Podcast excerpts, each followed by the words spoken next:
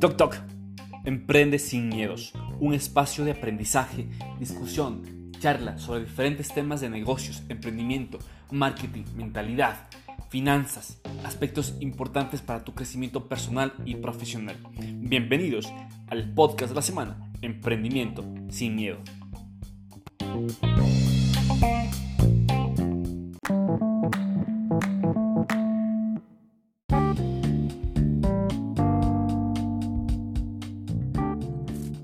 Choc Choc, podcast de la semana.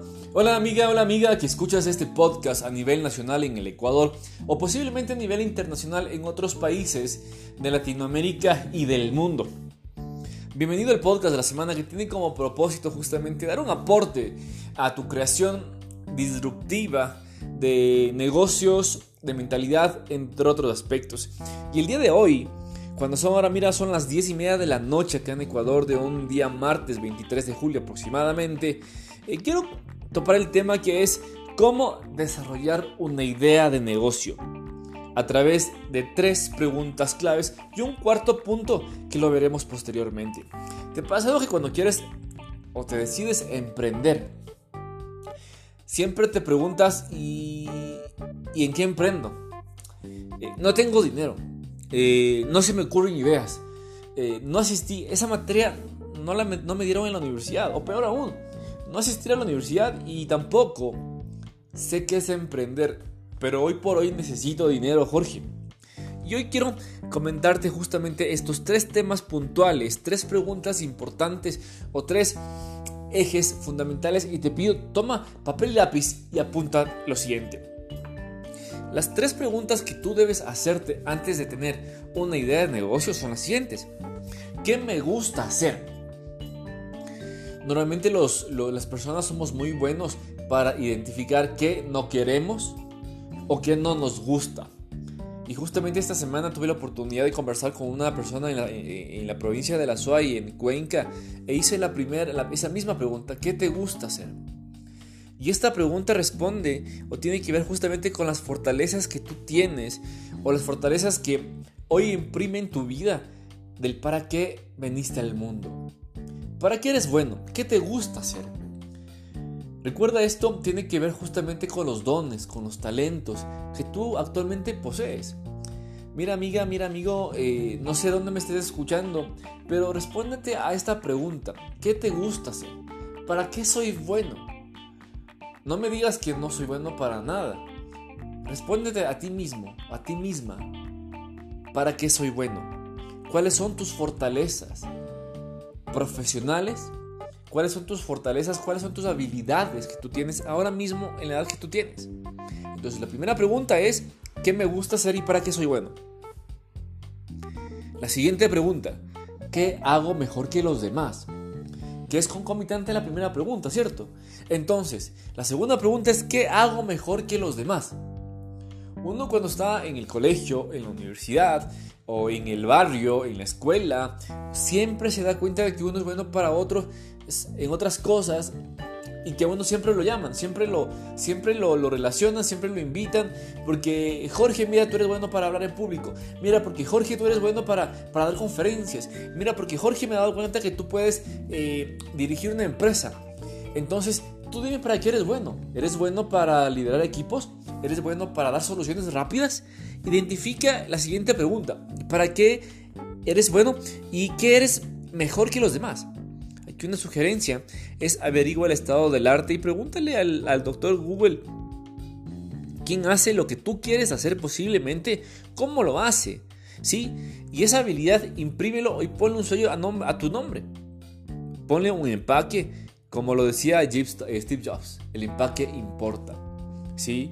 Entonces la siguiente pregunta es, ¿qué hago mejor que los demás? Tercera pregunta, ¿qué necesidad ahí por satisfacer. A ver, ¿cómo es esto, Jorge? Mira, primero, ¿qué me gusta hacer? Segundo, de lo que me gusta hacer, ¿qué hago mejor que los demás? Y tercero, con eso que hago mejor que los demás, identifica una necesidad que exista por atender. Las personas hoy por hoy necesitan que les ahorres tiempo y que les mejores la calidad de vida.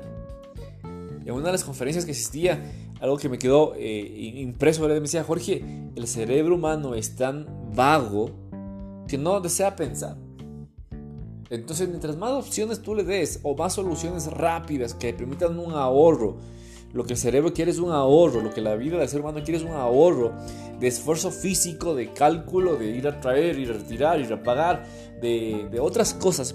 Mientras tu producto o tu servicio genere un ahorro de energía en cualquiera de las circunstancias, ten por hecho que vas a tener un producto 100% exitoso. Mira, yo en este momento quiero contarte, estamos desarrollando una empresa denominada Baños Paradise que tiene como objetivo entregar souvenirs, t-shirts, camisetas, adornos. Estamos arrancando con camisetas sobre temas de baños, experiencias de baños de agua santa aquí en la provincia de Tungurahua.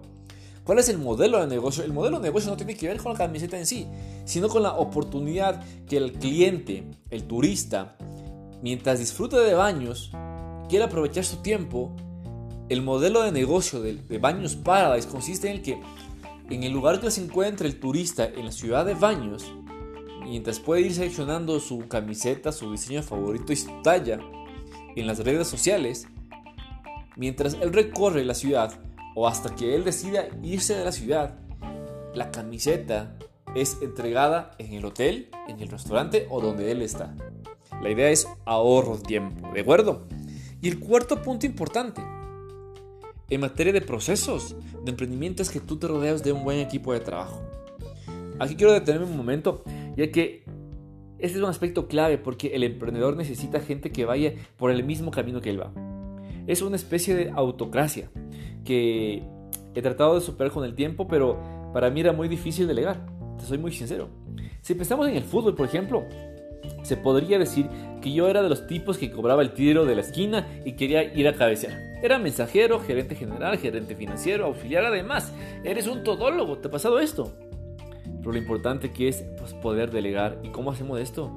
Justamente contando con un buen equipo de trabajo.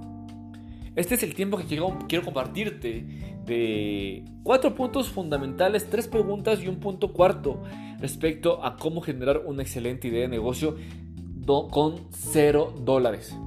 Primero, responde la pregunta ¿qué me gusta hacer? Segundo, ¿qué hago mejor que los demás? Tercero, ¿qué necesidad hay por satisfacer? ¿O qué necesidad puedo yo satisfacer con lo que, con lo que me gusta hacer y hago mejor que los demás? Y cuarto, rodéate de un excelente equipo de trabajo, porque tu rol como emprendedor no es solamente ser operativo, es también ser mentalizador y estratega. Espero aportarte justamente con estos consejos de la experiencia mismo. Mi nombre es Jorge Guevara en Emprendes y Medios. Hasta pronto.